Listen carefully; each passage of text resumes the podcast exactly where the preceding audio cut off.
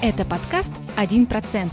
Интересная и полезная информация о том, как улучшить свою жизнь. С вами Данияр Абенов и Жанара Рахметова. Всем привет, дорогие друзья! Добро пожаловать на очередной выпуск подкаста «1%». В этом выпуске мы поговорили с Сунгатом Утибулатовым. Сунгат – руководитель представительства компании Air в Казахстане. Компания Air – это официальный партнер YouTube. Они помогают развивать каналы блогерам, монетизировать видео и решать вопросы с нарушением авторских прав. Сунгат поведал нам очень много интересного о кухне YouTube. Если вам интересно, кто и как зарабатывает YouTube в Казахстане и в мире, возможно ли зарабатывать на жизнь только за счет YouTube – как и за что платят рекламодатели, какие основные навыки необходимы для того, чтобы начать и развить свой успешный канал, какие ошибки часто допускают начинающие ютуберы, какое будущее ждет YouTube и многое-многое другое, то я думаю, этот выпуск вам будет очень интересен.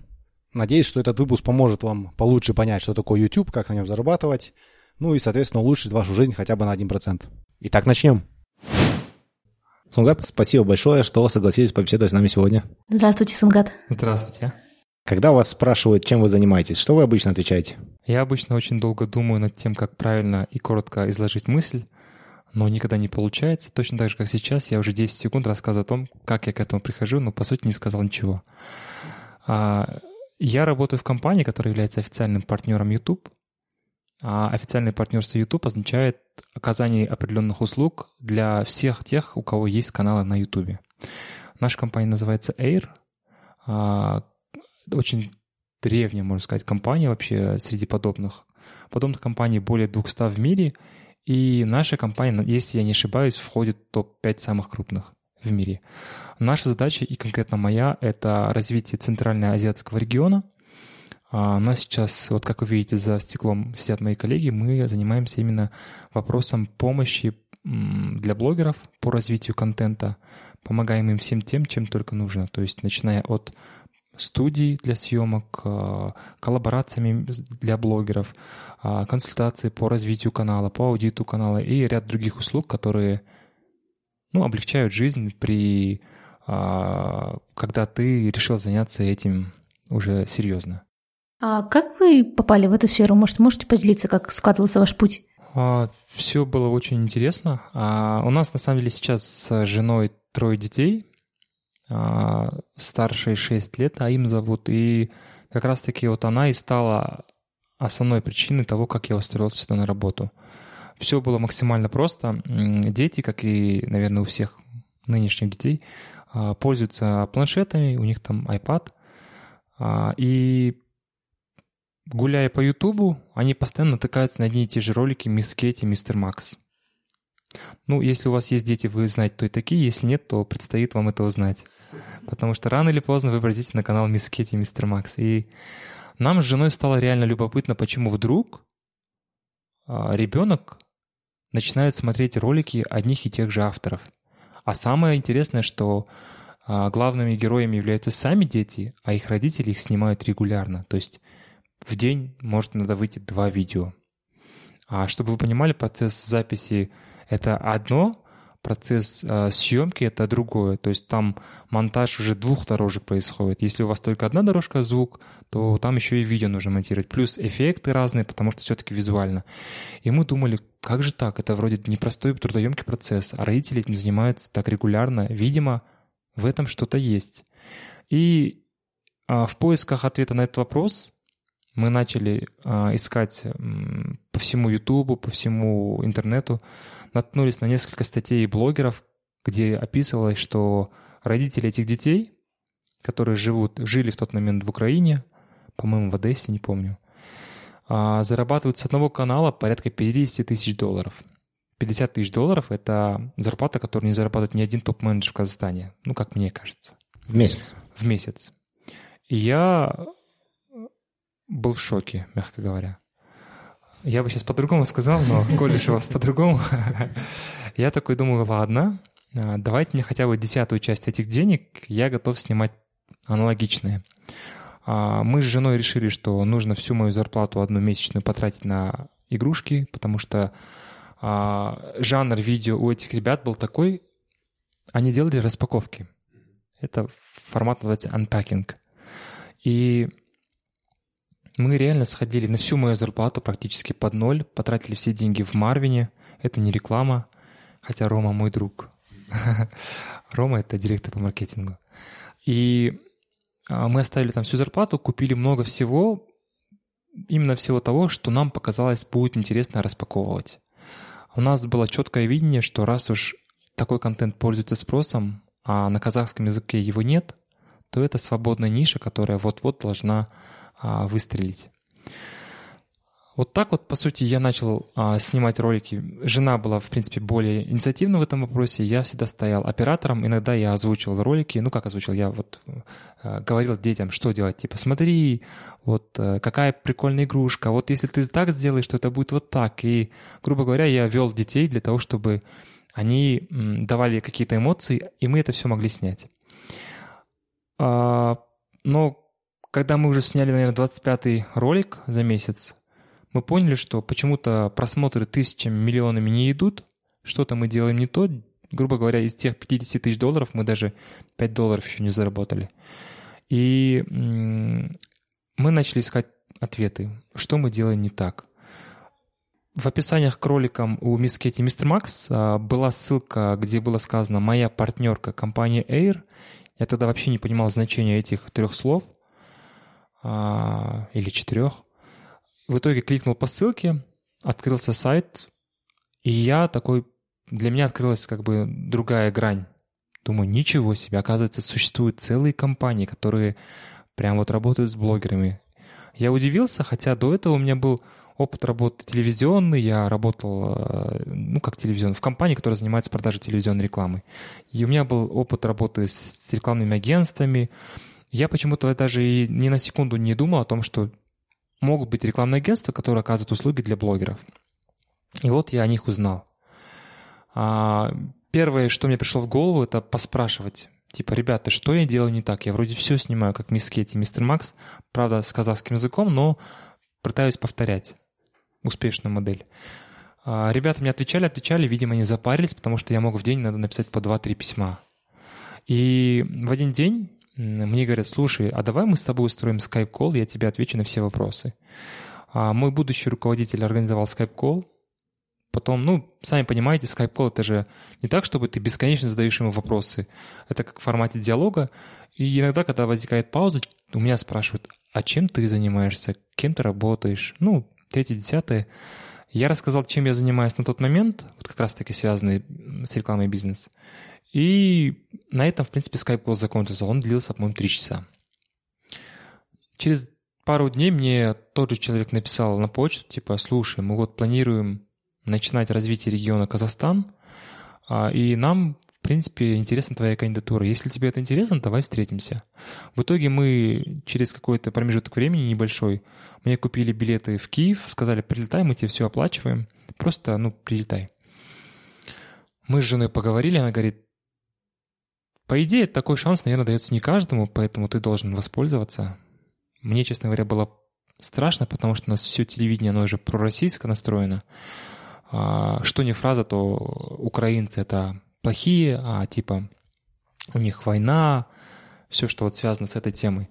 А, и потом я решил все-таки съездить, прилетел, прошел собеседование. Мне очень понравилось то, чем занимаются в первую очередь меня поразил офис компании, такой, думаю, офигительный, он в стиле, ну вот, вот этих крутых компаний типа Google, Microsoft, офис, где у тебя есть и еда, и тренажерка, и зона для отдыха, ну все есть, по сути.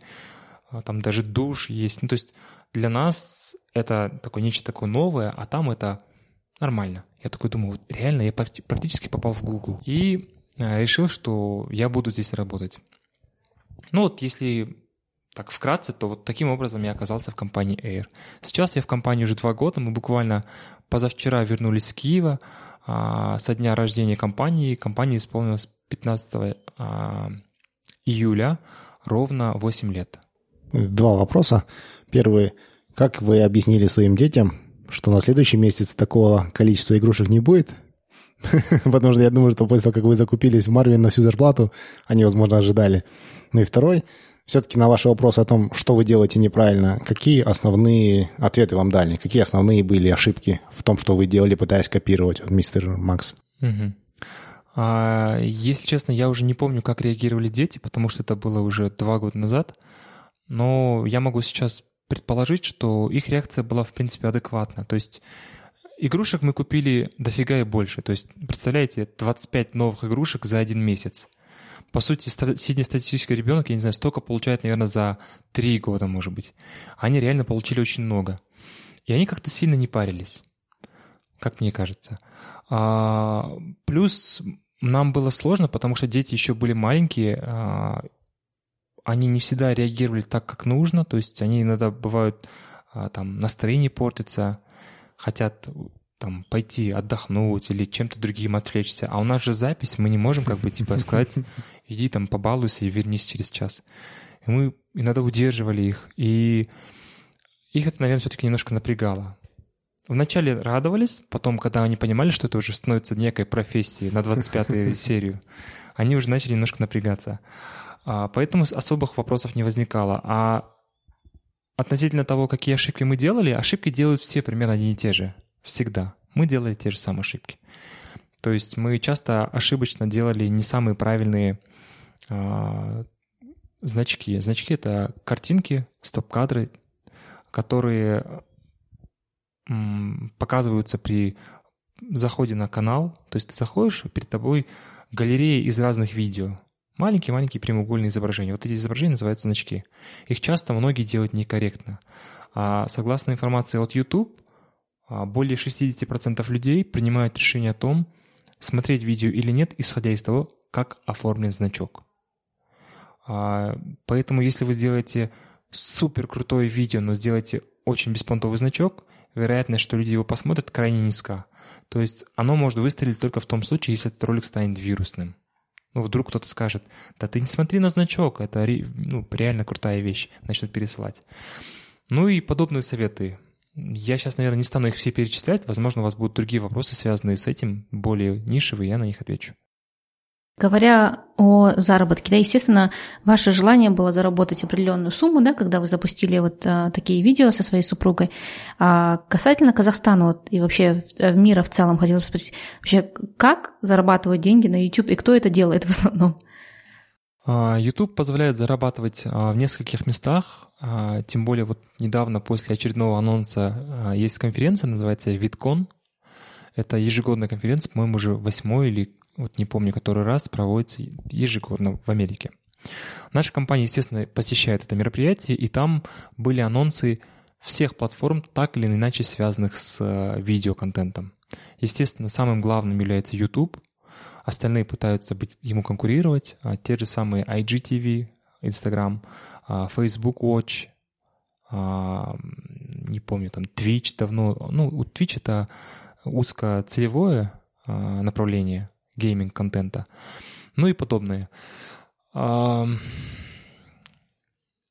Забыл вопрос, пока я тут придумывал. Да, а, вот, где зарабатывать? Э, да, как, как вообще происходит этот э, процесс заработка? Ну, вот, например, вы упомянули как пример а, мисс Кейти и мистер Макс, да? да, они, да. И, вот, а как они, например, зарабатывали? Показывали игрушки, а что было их статьей дохода? Угу. И, есть, и какие еще примеры есть в YouTube вот именно а, в плане монетизации?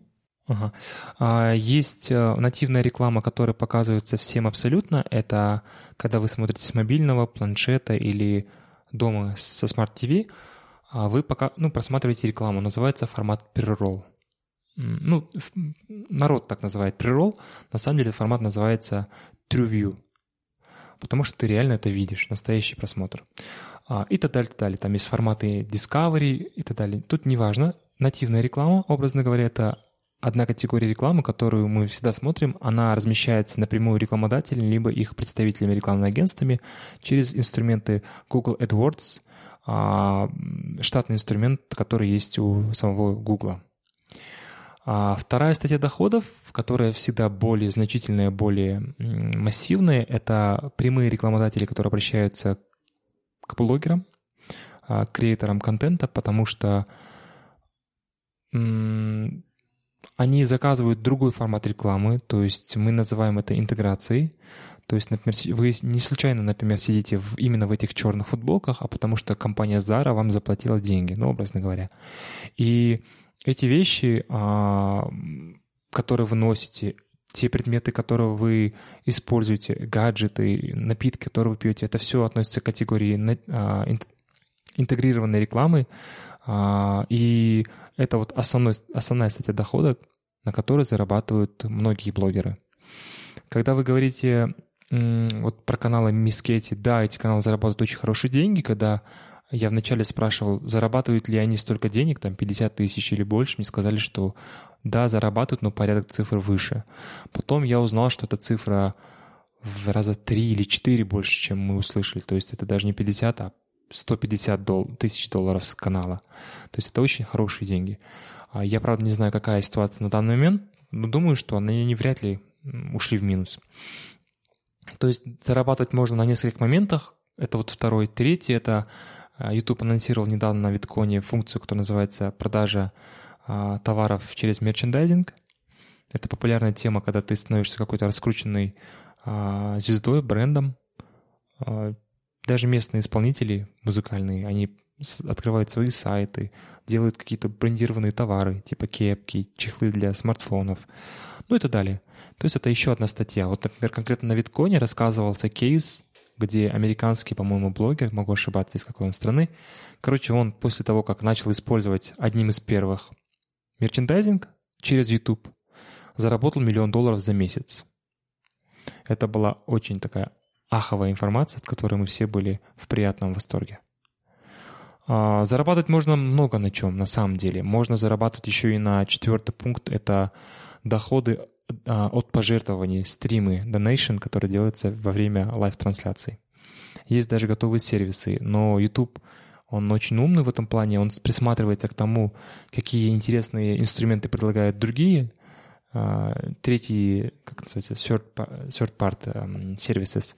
И как только он понимает, что это те сервисы, которым уже есть интерес со стороны аудитории, креаторов, начинают их реализовывать на своей платформе, тем самым вытесняя конкурентов. Долгое время существовала платформа Donation Alerts, российская компания. Но с момента, как э, YouTube ввел суперчат, в котором есть возможность делать пожертвования, э, подобные компании будут потихоньку-потихоньку терять свои позиции. То же самое и с мерчендайзингом.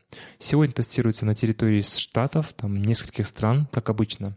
Потом, когда это будет доступно по всему миру, можно будет забыть уже про свой личный интернет-магазин, потому что человек прямо в приложении YouTube сможет затариваться товарами, которые ты продаешь.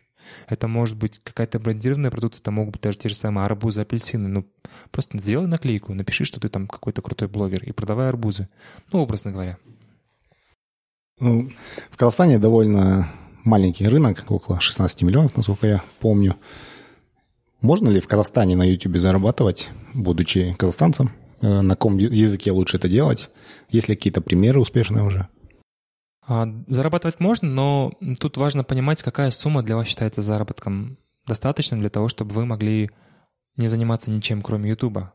Есть ребята-миллионники, которые занимаются созданием контента. Миллионник означает подписчиков более миллиона. А, подобные ребята уже полностью себя дают Ютубу, потому что получают с этого доход. Конечно, большая часть их денег — это все-таки прямые рекламодатели. Это всегда так было. А во всех странах, Казахстан не исключение. О каких конкретных суммах идет речь, я, к сожалению, не знаю. Не то, чтобы не хочу поделиться, просто не знаю. Но есть очень такая грубая механика подсчета денег, очень грубая, повторюсь, может быть, даже трижды скажу, что это грубое, потому что люди любят э, вырывать слова из контекста, а потом использовать их, как-то по-своему интерпретировать. А стоимость показа рекламы зависит от кучи факторов. Понятное дело, в первую очередь это ситуация на рынке. Допустим, в той же Америке, где э, страна процветает, где рекламодателей миллион, и в том же Казахстане, где мы, мягко говоря, не процветаем, рекламодателей гораздо меньше, соответственно, у нас ставки за рекламу разные. Ведь количество инвентаря рекламных э, показов, оно ограничено. Оно не может просто тупо расти, расти, расти, потому что все равно количество людей, которые смотрят, оно, допустим, равняется 150 миллионам, грубо говоря, в Америке. Я сейчас просто беру цифры из потолка. И даже если из них каждый в день смотрит по 3 видео, 150 умножаем на 3, получаем 450 миллионов просмотров. Значит, больше 450 миллионов показов ты продать не можешь. И так как количество рекламодателей большое, цена за эти 450 миллионов показов все время растет и растет. В Казахстане ситуация пока не такая, чтобы каждый показ сопровождался рекламой. Да, YouTube против того, чтобы каждый показ был с рекламой, потому что есть всему такие некие, некие адекватные, ну, адекватные меры. Нельзя, например, под 100% показывать рекламу, иначе мы начнем плеваться и скажем, нафига нам этот YouTube. И, соответственно, а, когда речь идет про показы, Стоимость рекламы зависит в первую очередь от рекламодателей, потом от сезона. Вот, например, сейчас лето, многие в отпусках, в том числе и рекламодателей, а поэтому цена немножко падает а, летом. Зимой, когда на Новый год все у нас вот принято дарить подарки, все хотят а, продать какие-то свои дорогие товары производителей, цена на рекламу резко вырастает. Иногда бывает такое, что если ты пропустил монетизацию, потерял зимой, то ты порядка 50% дохода за весь год можешь потерять ну вот благодаря вот этой а, оплошности, скажем так, да. И казахстанские каналы рассчитываются примерно из такого показателя. На тысячу показов рекламы от 1 доллара до 2-2,5 долларов можно заработать. Эта цена иногда опускается там, 50 ну, центов там, до 2,5 долларов и так далее. Вот так вот цифра колеблется. А, когда мы говорим про тысячу показов, это не значит, допустим, увидели вы где-нибудь у кого-нибудь клип, миллион показов. Это не значит, что нужно просто миллион разделить на тысячу, и вот тебе тысяча умножена на, на 2 доллара, это 2, 2000 долларов. Нет. Расчет делается так. Примерно 30% всех показов может, могут быть с рекламой, но не более. Соответственно, если миллион показов, значит из них только 300 тысяч были с рекламой, остальные 700 тысяч без рекламы. Из этих 300 тысяч вы их делите на тысячу, и получается 300 пачек по 1000 показов, потому что реклама продается CPM-ами, cost per mile. И вот эти тысячи показов стоят от полудоллара до двух с половиной. Ну, то есть примерно так можно понять, сколько примерно зарабатывает канал. А какой язык более популярный в Казахстане? А, Нельзя сказать, что какой-то язык более популярный, но мы четко видим, что есть дефицит казахоязычного контента. Даже мы с вами сейчас делаем этот контент на русском языке, хотя все трое казахи. И а, если бы мы сделали то же самое на казахском языке, однозначно количество просмотров, прослушиваний, воспроизведений будет гораздо больше. Я, конечно, не могу говорить про подкасты, потому что в этом я не специалист, но в плане Ютуба это однозначно работает хорошо, потому что просто дефицит контента. Вот ты говоришь на казахском языке. Представьте, что вы где-нибудь там из Шимкента, откуда я родом. И вы говорите только на казахском. У нас даже русские говорят на казахском. Вы заходите посмотреть ролик, видите, что ничего на казахском нет. И, как говорится, амал жок, идете смотреть что-то на русском языке. Не очень, может быть, понимаете и говорите, эй, ладно, этот YouTube. И уходите к вайнерам смотреть Инстаграм. В Инстаграме как раз-таки есть контент на казахском языке. Тоже немного, но чуть побольше, чем в Ютубе. Поэтому если вы вдруг э, человек-слушатель, который захочет заняться созданием контента, то лучше обратить внимание на казахоязычный сегмент, на казахский язык. Важно понимать, что есть, опять же, потолок по аудитории. У нас всего там 18 миллионов, грубо говоря, населения. Из них казахоязычные в лучшем случае половина, потому что даже население там казахи всего лишь половина. Из них не все казахи говорят на казахском. Грубо говоря, вы можете рассчитывать максимум там, на 5 миллионов казахоязычных э, в данный момент людей, и это будет ваш потолок. Ну, я не беру в расчет всех тех, кто живут за пределами Казахстана, те, кто учатся, те, кто там командированы или что-то еще. Но так или иначе на казахском вас будет слушать 5 миллионов.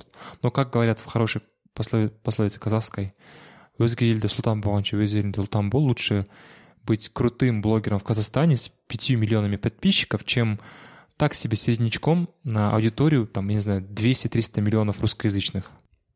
А в плане контента, вот э, что вы можете сказать сейчас вот популярно? Ну, вы уже упомянули, что нет недостаток существует именно казахскоязычного контента, а в плане самого содержания, да, вот видео, блогов, что сейчас у нас в нашем пространстве казахстанском пользуется популярностью?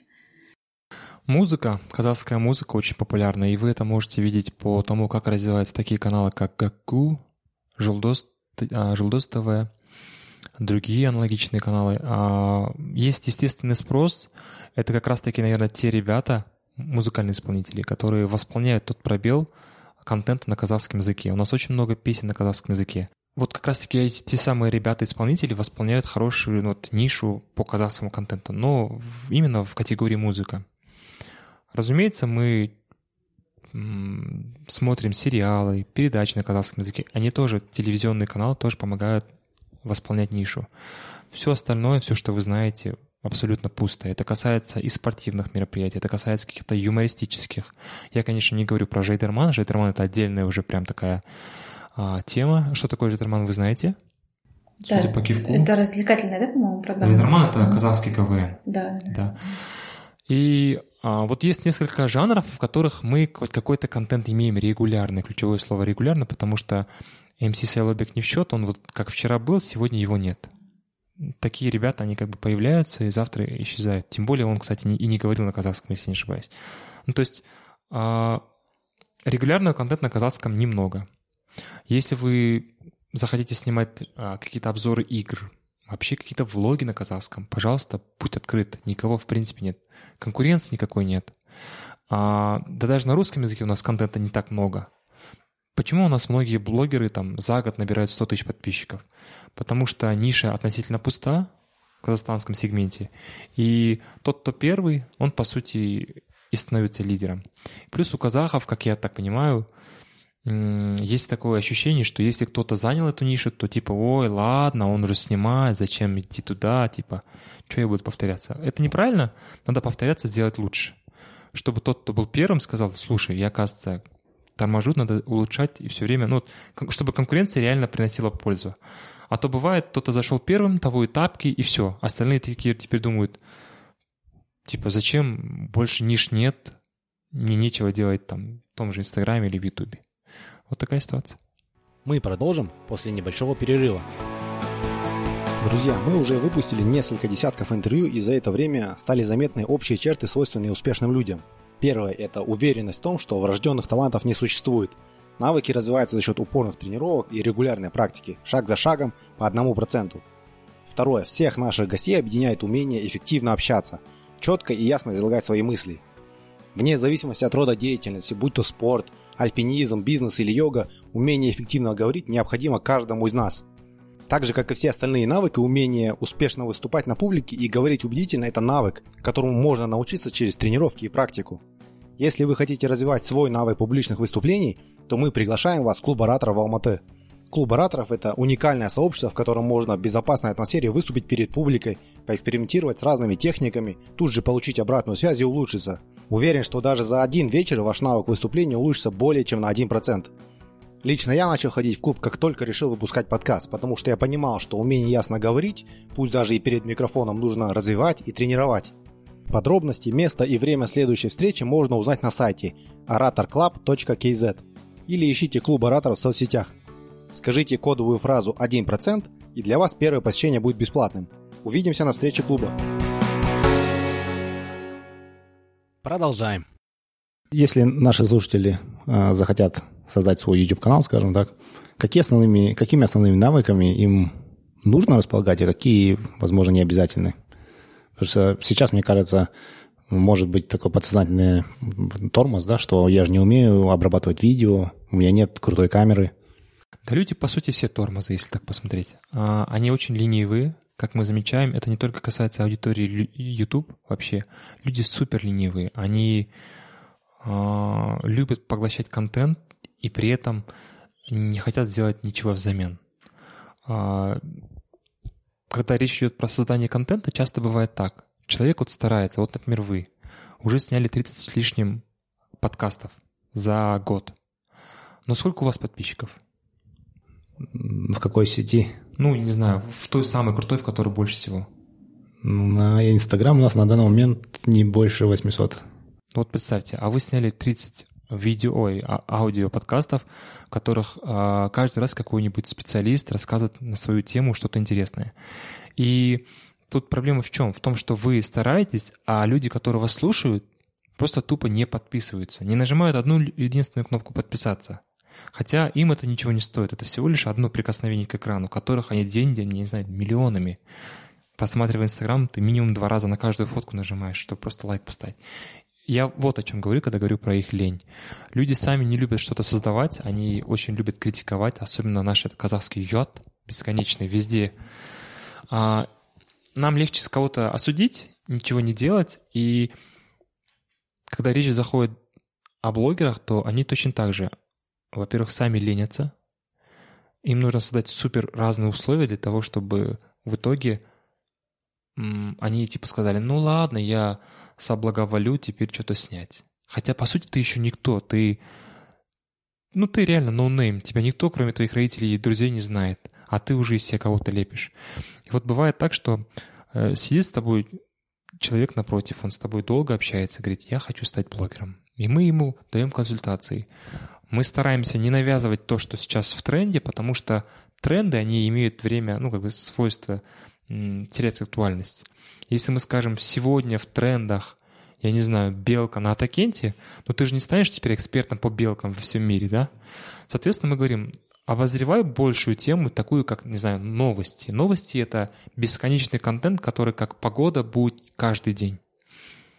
Возьми какую-нибудь нишу, которую ты более-менее можешь изучить, который тебе в первую очередь будет нравиться и который ты смог бы обсуждать, критиковать, я не знаю, обозревать в любом случае.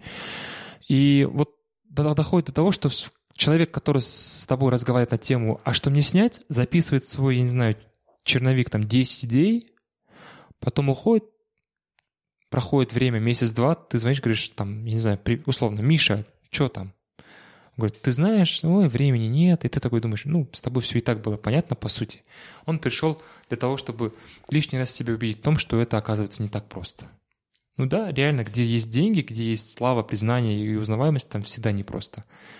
А, и каждый подписчик, он приходит, на самом деле, ценой немалых усилий.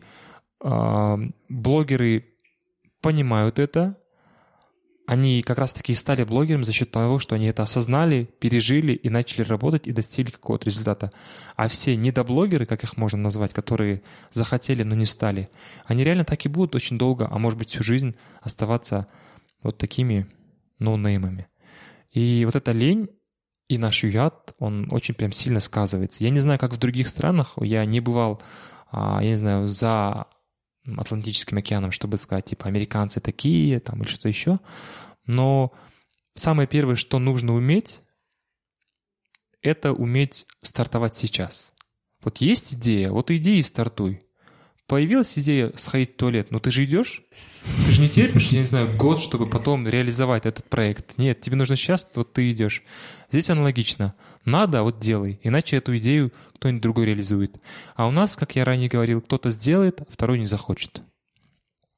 Вот первое, что надо, это значит уметь. Ну, что нужно уметь, это делать прямо сейчас. Второе, конечно, было бы классно, если ты рассчитываешь на хороший контент, немножко предвидеть то, что у тебя будет в видео. То есть хотя бы примерно очень грубо накидать сценарий. Не просто импровизацию делать, ты все-таки не КВНщик, я не знаю, который выиграл высшую лигу, да, у тебя нет такого багажа опыта. Ты должен примерно составить план. Ага, сегодня я блогер, который пойдет в торговый центр. А у нас многие блогеры, ну, там, либо идут в торговый центр, либо оттуда возвращаются и снимают. И ты должен придумать, ага, мой контент будет строиться на том, что я пойду куплю какие-то крутые трендовые кроссовки, которые стоят неимоверно дорого, а я типа luxury-блогер, хочу себя таким преподнести, чтобы рекламодатели на меня там навалились. И хотя бы представь, как начинается ролик? Типа просыпаешься ты утром, либо ты вдруг оказываешься как джин там, я не знаю. То есть ты должен хотя бы примерно расписать. Типа я иду, объясняю людям, что, ребят, привет, вот моя GoPro передо мной, ну, типа снимаешь сам себя. Я сегодня иду, я не знаю, в тот же Достык Плазу, а, покупать кроссовки New Balance и бла-бла-бла. Кстати, мне никто за это ничего не платит, за название. Так что не подумайте, что это реклама. А, и нужно объяснять человеку, зачем ты идешь, что ты собираешься сделать, какая цель в этом ролике. Если ты купил, объясни, что ты купил, почему ты купил, и вот ты должен это все заранее прикинуть в голове. Как ты это будешь снимать? Если ты купил кроссовки, будь добр показать народу, насколько это крутые кроссовки. От того, что ты там что-то купил, никому ничего не понятно. Приходишь с деньгами, ходишь с пакетом. И что ты купил, да? По сути, сделай ну, демонстрацию, буквально пару обходов того же, тех же кроссовок. На витрине. Не надо там специально что-то придумывать. На витрине прям сними, человек хотя бы будет понимать. И это у тебя уже какая-то идея должна быть в голове. Как только эта идея в голове есть, иди и начинай снимать. Да, снимешь второй дубль, четвертый, двадцатый. Так потихоньку будет опыт. Но это везде так. Так что немного, по идее, нужно для того, чтобы стать блогером. Самое важное, не то, что нужно, а самое важное, что нужно, это усердие. То есть ты должен понимать, что это не результат работы одного дня. Вы год снимаете, записываете, а кто-то два года идет к этому, три года идет, и только потом начинают подписываться люди. Это нужно понимать. Есть два способа стать популярным. Один — это упорно и, ну, как бы упорно трудиться в рамках своих интересов. Грубо говоря, вот любишь ты, я не знаю, собирать марки. Собирай марки, делай влоги о том, как ты собираешь марки. И вот снимай очень долго. Однажды тебя кто-то заметит и скажет, вау, оказывается, есть канал, в котором рассказывают про 800 тысяч разных марок. И это будет тогда круто. Но это может произойти через два года, через три. К этому времени ты можешь уже иссякнуть как автор. Либо хайповать, что проще. Идешь и там, я не знаю, снимаешь что-то про Байзахову. Да, вот даже мы с вами говорим ее фамилию, потому что знаем, что это хайп. Но есть те, те темы, на которые человек в данный момент обращает внимание. Та же самая белка. Через две недели на нее будет всем наплевать. И так далее. Ты должен понимать, если ты про игру Хорватия-Франция не снял вчера, то послезавтра это будет уже никому не нужно, потому что таких, как ты, умников, на самом деле много. Они уже сняли, они снимали в тот момент, когда шла игра, и они в момент завершения игры уже выложили на YouTube и сорвали все просмотры или хотя бы сливки. И ну, тут немножко статистика от YouTube. И, а, блин, я почему-то подумал, что вы этот видео делаете, можно было красиво диаграммы показать. А 60% просмотров обычно приходят на первые три недели. Первые две-три недели на YouTube. Остальные, а, а, по-моему, порядка 30-25% приходят на, с 4 по 8 неделю. И дальше с 9 по 52 неделю остальные там 20, там плюс-минус просмотры. Получается очень важно снять видео а, и выложить его хотя бы в первые две недели.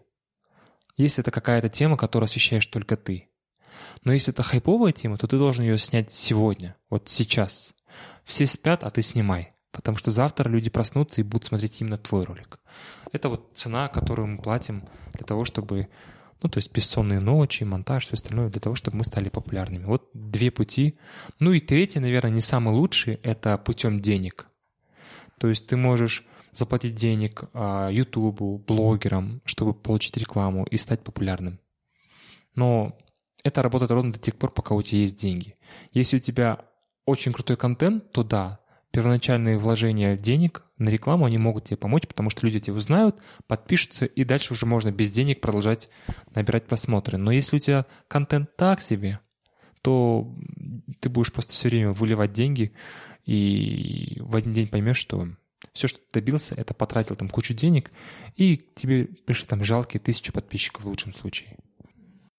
А если говорить вот непосредственно о рекламе, вот как рекламодатели решают, кому заплатить, у кого на канале а, разместить рекламу. Получается, мы вот говорили о том, что нужно определенное количество подписчиков, также определенное количество просмотров, но ведь видео от видео отличаются. Например, может быть, сегодня у кого-то какое-то хайповое видео, да, оно набрало очень много просмотров, а завтра уже не будет такого контента, да. То есть как, какие, какие критерии а, как бы, в принципе используют рекламодатели, чтобы понять, работать ли с этим ютубером или нет? А, во-первых, необходимо поговорить все-таки, наверное, о, об уровне маркетологов, об их знании, опыте и все остальное. По моему личному субъективному мнению, уровень маркетинга в Казахстане еще пока такой, не самый лучший. Часто бывает, люди смотрят на цифры. То есть они смотрят, о, подписчиков миллион, а ты посмотри на количество просмотров или лайков. Тысяча, две тысячи лайков. То есть цифры вообще не бьются. А есть блогеры, у которых всего может быть, я не знаю, 50 тысяч подписчиков и 5 тысяч лайков.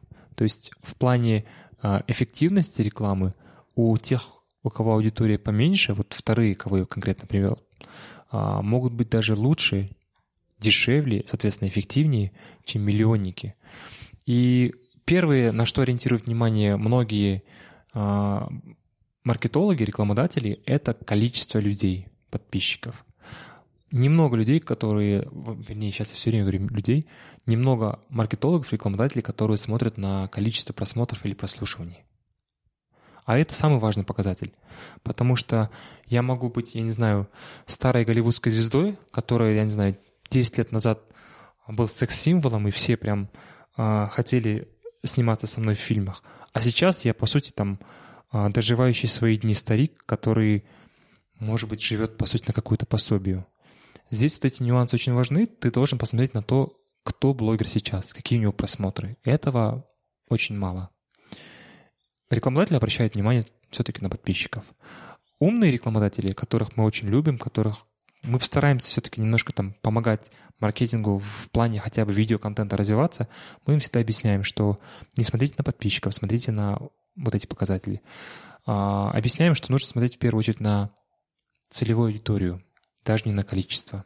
Потому что представьте, вот я, например, там а, снимаю ролики, которые любят мужчины. Допустим, я делаю обзор футбола. И приходит ко мне какой-нибудь там рекламодатель, который говорит, а давайте вы будете рекламировать женские прокладки.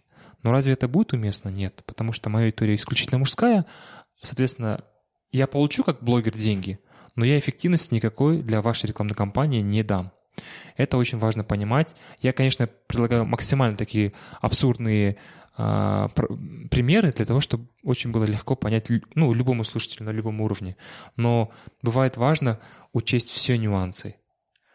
Например, мы, запуская какие-то рекламные проекты, учитываем из какого города, даже учитываем сленг, на котором он говорит, потому что на том же Шимкенте, моем любимом, мы говорим на своем специфическом казахском.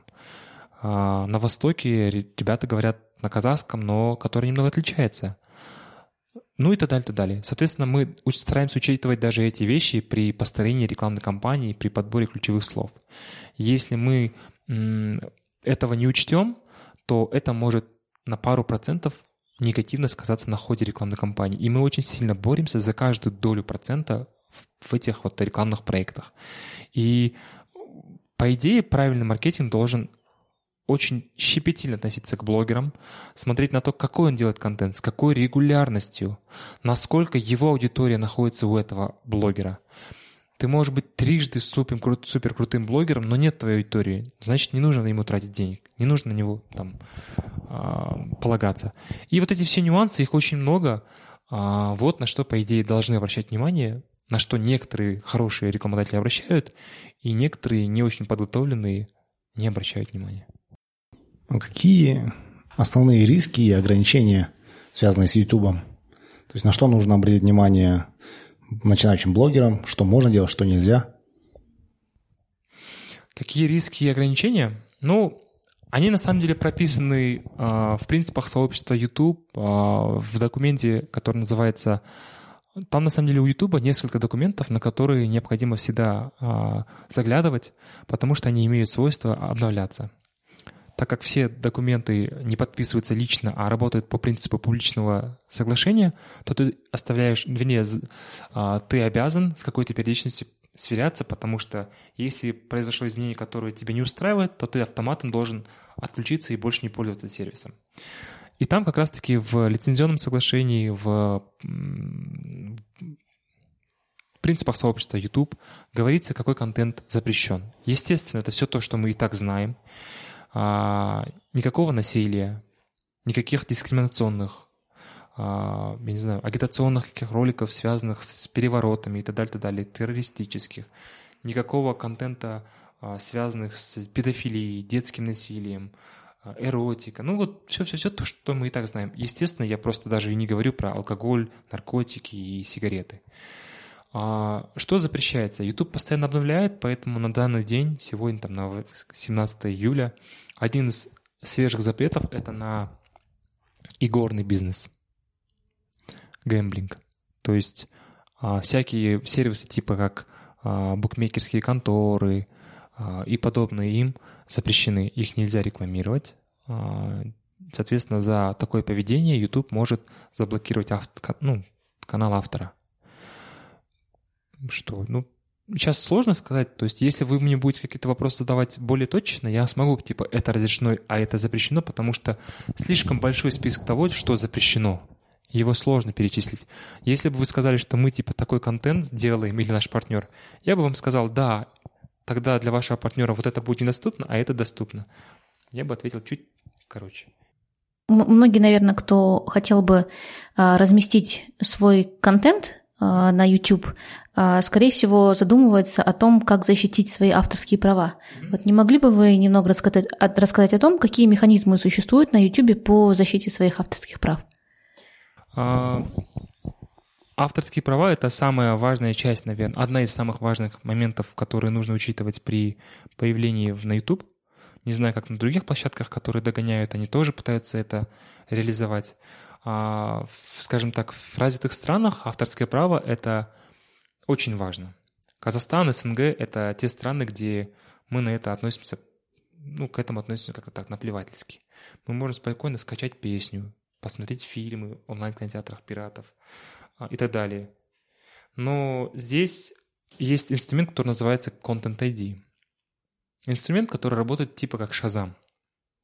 То есть он может э, на ходу считывать аудио и видео составляющие каждого ролика. И при нахождении совпадений, допустим, с авторским контентом, могут сразу блокировать ролики или же поступать как-то иначе, например, а, приносить доход в пользу правообладателя а, или какие-то другие вещи. Первый инструмент — это Content ID, который работает для многих правообладателей. Второе — это крупные компании, которые занимаются помощью в защите авторских прав. Наша компания тоже оказывает услуги и, и, на, и по Content ID, и по поиску защите авторских прав. То есть если вы а, разработчик какого-то авторского контента, вы можете прийти к нам, мы вам можем в этом плане помочь. Как это делается? Обычно мы ищем вручную, когда очень сильно искажают ролики, а, ищем вручную по ключевым словам, по каким-то другим критериям. Когда находим, отправляем жалобы на, на YouTube, чтобы YouTube предпринял какие-то действия согласно нашей просьбе. Вот примерно так это работает. Еще хотелось бы задать вопрос, не совсем связанный с предыдущим.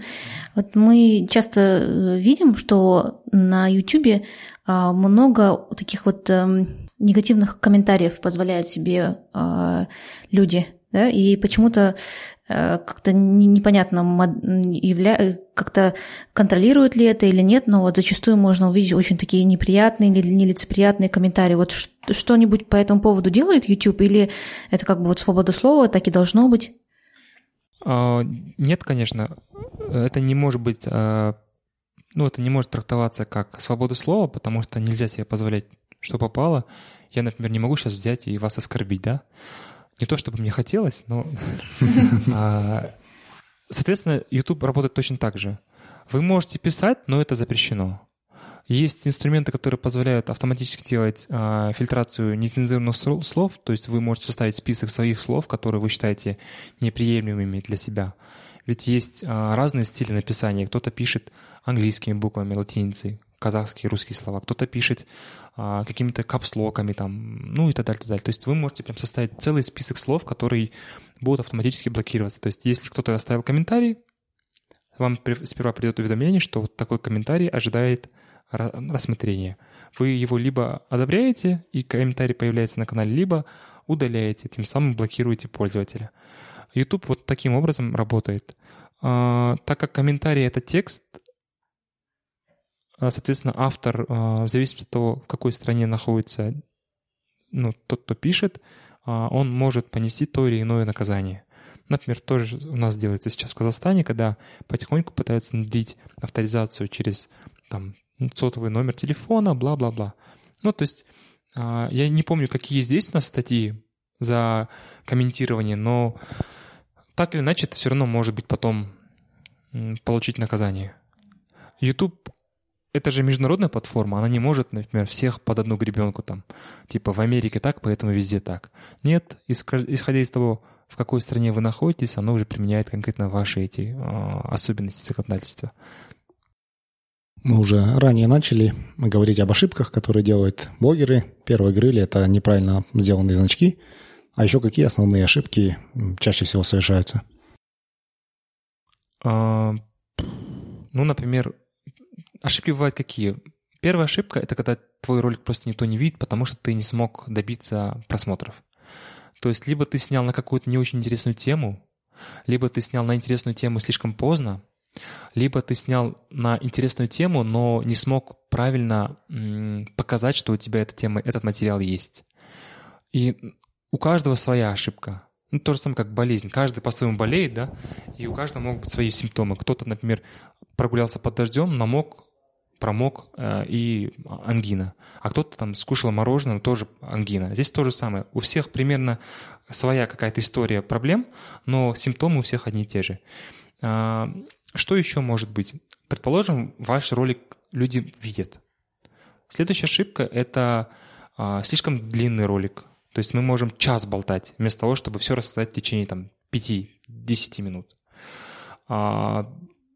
Или, например, вы используете неправильные ключевые слова. Допустим, ваш ролик связан с, не знаю, с тортами. У меня, например, супруга занимается изготовлением тортов, занималась, уже. И, э, соответственно, она может написать торты, или она может написать ключевые слова «красный бархат», молочная девочка, сникерс, вупи пай, чизкейк. Я могу долго продолжать. Просто это все то, что она готовила. И если вы используете правильные ключевые слова, то при поиске люди найдут ваш ролик. Хотя ваш канал только начинающий, где-то там, я не знаю, может быть, из глубинки. Но YouTube всех объединяет благодаря тому, что это единая платформа. Неважно, снимаешь ли ты где-нибудь там в Гималаях или снимаешь на Байкале под водой. Главное, все окажется в итоге на одном пространстве. И вот неправильное использование ключевых слов, заголовков, описания, плейлистов, технически все эти нюансы, неправильная работа с аудиторией, это вот те ошибки, которые люди совершают регулярно. Иногда бывает так, что просмотр есть, а подписчиков нет. А почему? Потому что ты, как автор, не смог замотивировать людей подписаться на канал. Некоторые даже говорят, ой, я не хочу просить типа унижения. И мы думаем, слушай, ну это как-то странно. То есть ты пашешь, ты вкалываешь, и всего лишь одну фразу добавить, типа подпишись на мой канал, для тебя, как говорится, западло. Это как бы странный такой ход мыслей. Обычно такие блогеры либо потом меняют подход и начинают просить, либо вообще так уходят в никуда.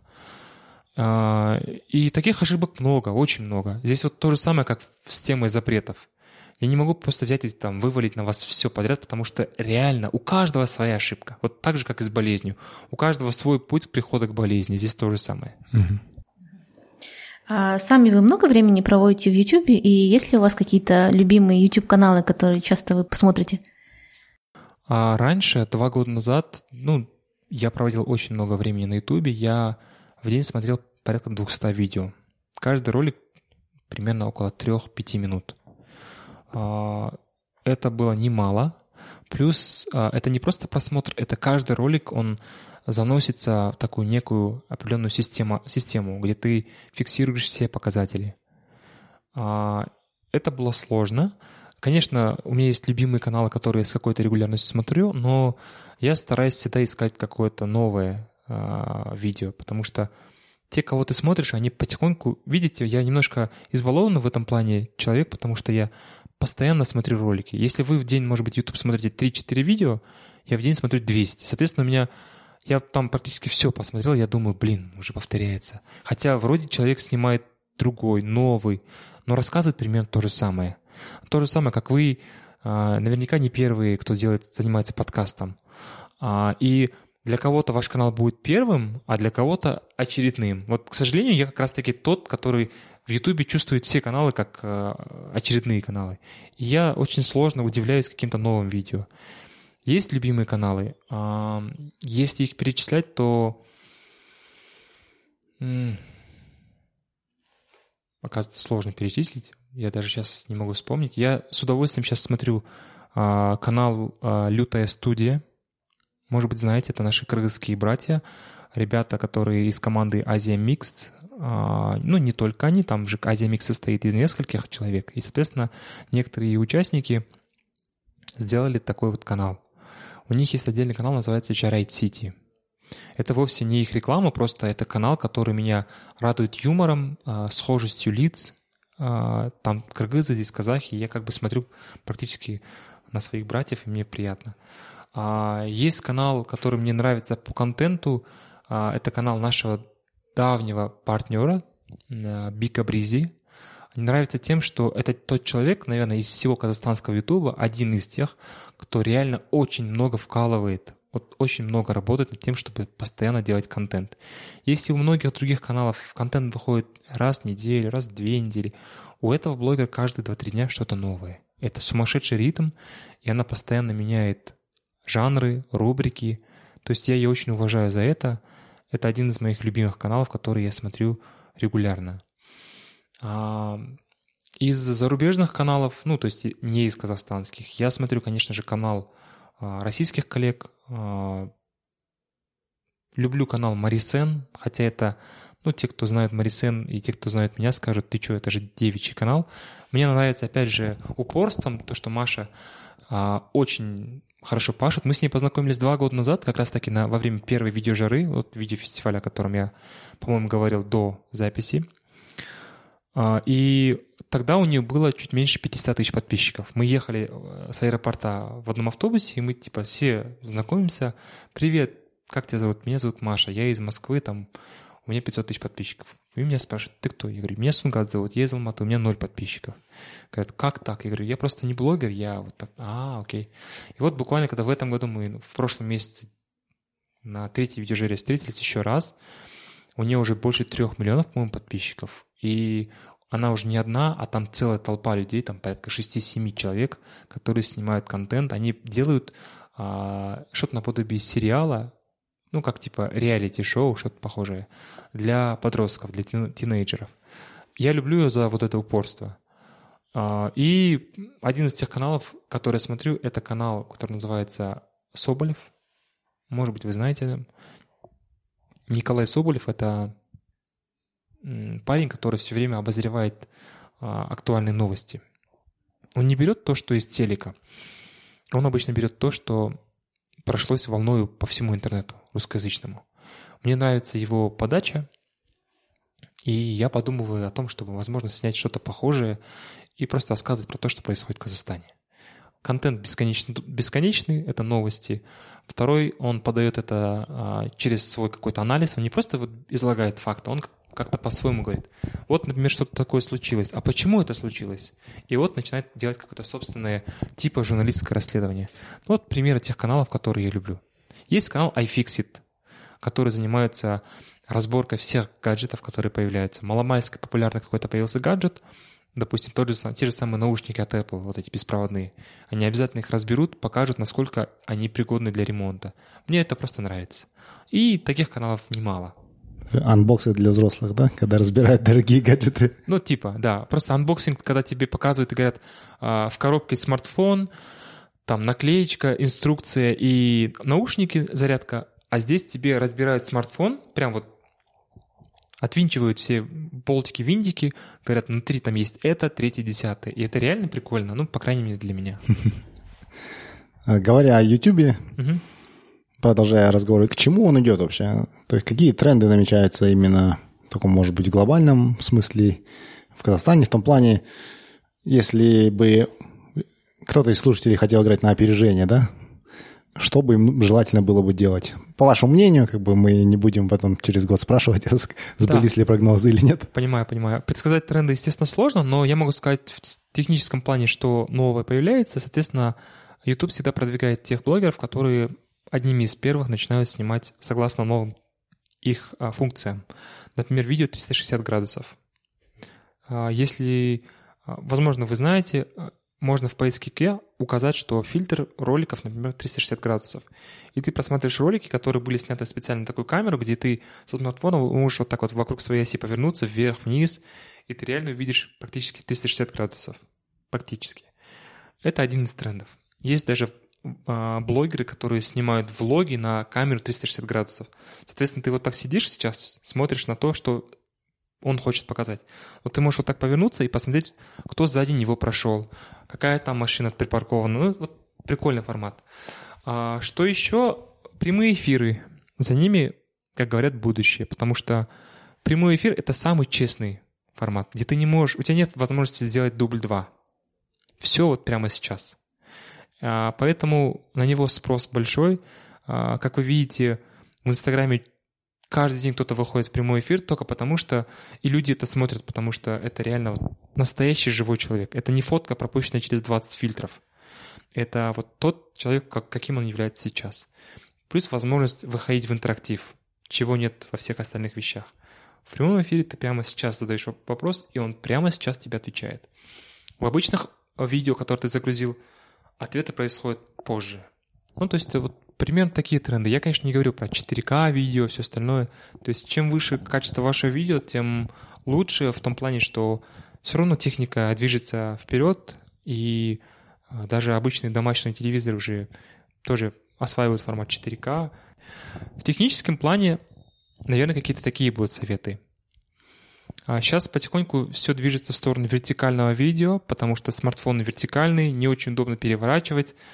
Но лично для меня это все равно не совсем удобный формат, потому что когда ты вот горизонтально, ты можешь больше увидеть. Я так, возможно, я просто старовер, скажем так. я вот к этому отношусь так. А, не помню какие-то новые вещи, о которых я должен был бы вам рассказать. Вроде все, что связано с техническими улучшениями, вот я вам перечислил. Что касается трендов вообще, здесь очень сложно предсказать, вот реально сложно. Вот, например, никто не мог предсказать появление Psy. Взял, появился и все, выстрелил. Да? Никто ничего не мог сказать. А, то же самое и со страусом, который пробежал по Альфараби. Да? Тренды такие, то есть их нельзя поймать заранее. Ты можешь создать тренд, но ты тогда должен понимать, что это тема, которая будет всем очень близка. То есть, например, когда во Франции произошли вот эти теракты, ты знал, что об этом будет каждый говорить. В силу разных причин. Кто-то любит хайповать на таких темах, даже на таких темах. Кто-то понимает, что это нужно просто поддержать хотя бы тем, что ты разместишь пост в социальных сетях. По-разному. А, как ловить тренды, несложно. Нужно просто быть подписанным на какие-то западные развлекательные сайты, типа как наш Пикабу или что-то еще.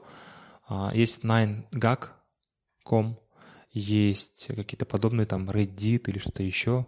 Ты можешь быть на них подписан и смотреть, какие же там появляются новые мемы, новые темы, и стараться их быстро адаптировать, чтобы к моменту, когда это придет к нам, через Россию, там, с опозданием в несколько дней, ты уже это снял, и люди уже, вау, посмотрели это первым у тебя. Сейчас хотелось бы задать вам серию наших стандартных вопросов, но ваши ответы не обязательно должны быть стандартными. Вы прям как вдуть сказали. Я буду задавать вопросы быстро, отвечать не обязательно надо быстро, да, как-то из этой серии. Я ни разу не смотрел Дудь, да, поэтому не знаю, кто у кого что украл. Как вы вообще ведете интервью? Шучу. Какую книгу вы чаще всего дарили или рекомендовали? А, книга — это моя слабая зона. Я книги читаю крайне редко. А, в основном читаю какие-то самоучители, учебники и мануалы. Мое хобби — это программирование, и, как вы, наверное, знаете, многие программисты самообучаются. Поэтому многие книги, которые читаю, они именно из этой категории. Последняя книга, которую я прочитал, это «Скотный двор». А, порекомендовал ее прочитать Ануар, а, Ануар Нурпиисов. Он сказал, что это классная книга. Я почитал, мне очень понравилось. Какие у вас любимые привычки или ритуалы, которые вы считаете существенно улучшают вашу жизнь? Я не считаю, что я улучшил свою жизнь, поэтому как-то сложно ответить на этот вопрос. Я э, относительно недавно начал пользоваться тайм-менеджментом по типу помидора, помодора, да. Классный сервис. А, это реально помогает более эффективно тратить свое время. А, да, наверное, как-то помогает мне лучше работать. Есть ли что-то такое, о чем вы поменяли свое мнение за последние годы? Да. Пока что единственное, к чему я так отношусь немножко уже попроще, скажем так, даже, наверное, более лояльно, это сетевой маркетинг. Раньше при слове сетевой маркетинг у меня в голове ассоциация происходила с пирамидами. Есть понятие финансовая пирамида, где все основано чисто на деньгах, на том, что кто-то пришел, заложил деньги, а тот, кто находится выше него, получил его деньги как процент. А тот, кто в самом конце, в итоге ничего не получает. Я часто путал, как многие делают и сейчас. Но сейчас я как раз-таки на той стадии, где четко понимаю, что такое сетевой маркетинг и что такое а, финансовая пирамида. Так что по отношению к сетевому маркетингу я поменял свое отношение. Последний вопрос. Как лучше узнать больше о вас, о вашей деятельности, о вашей компании, какими социальными сетями пользоваться, сайты и так далее. Ага. А, обо мне лучше всего узнавать при личной встрече. Я очень открыт ко встречам со всеми людьми и с а, теми, кто уже дав, давно работает в Ютубе, тем, кто вот только, только хочет, или вообще людям, которые никак не связаны с Ютубом.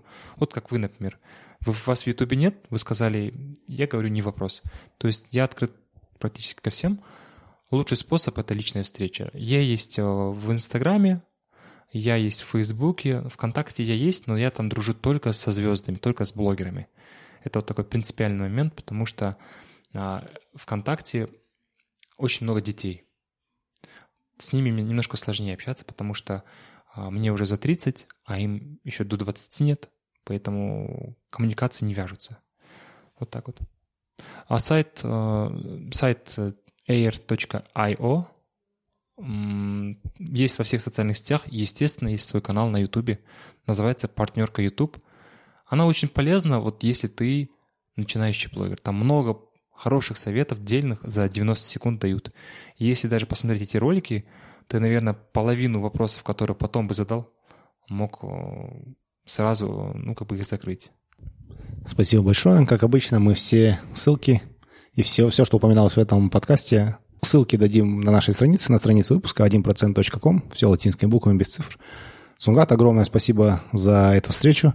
Мы очень рады, что узнали, что, оказывается, YouTube — это огромный мир. Mm-hmm. Мы с Жанарой лично немножко далеки от YouTube, мы больше предпочитаем чистое аудио в подкастах, но я думаю, мы начнем открывать для себя YouTube э, в будущем.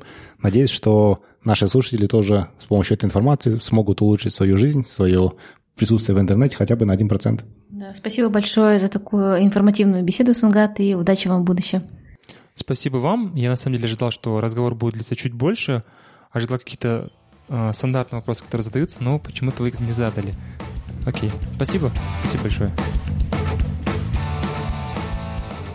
Если вы хотите узнать больше об этом выпуске, то заходите на наш сайт 1%.com. Все латинскими буквами, без цифр. Если вам нравится наш подкаст, то, пожалуйста, поддержите нас.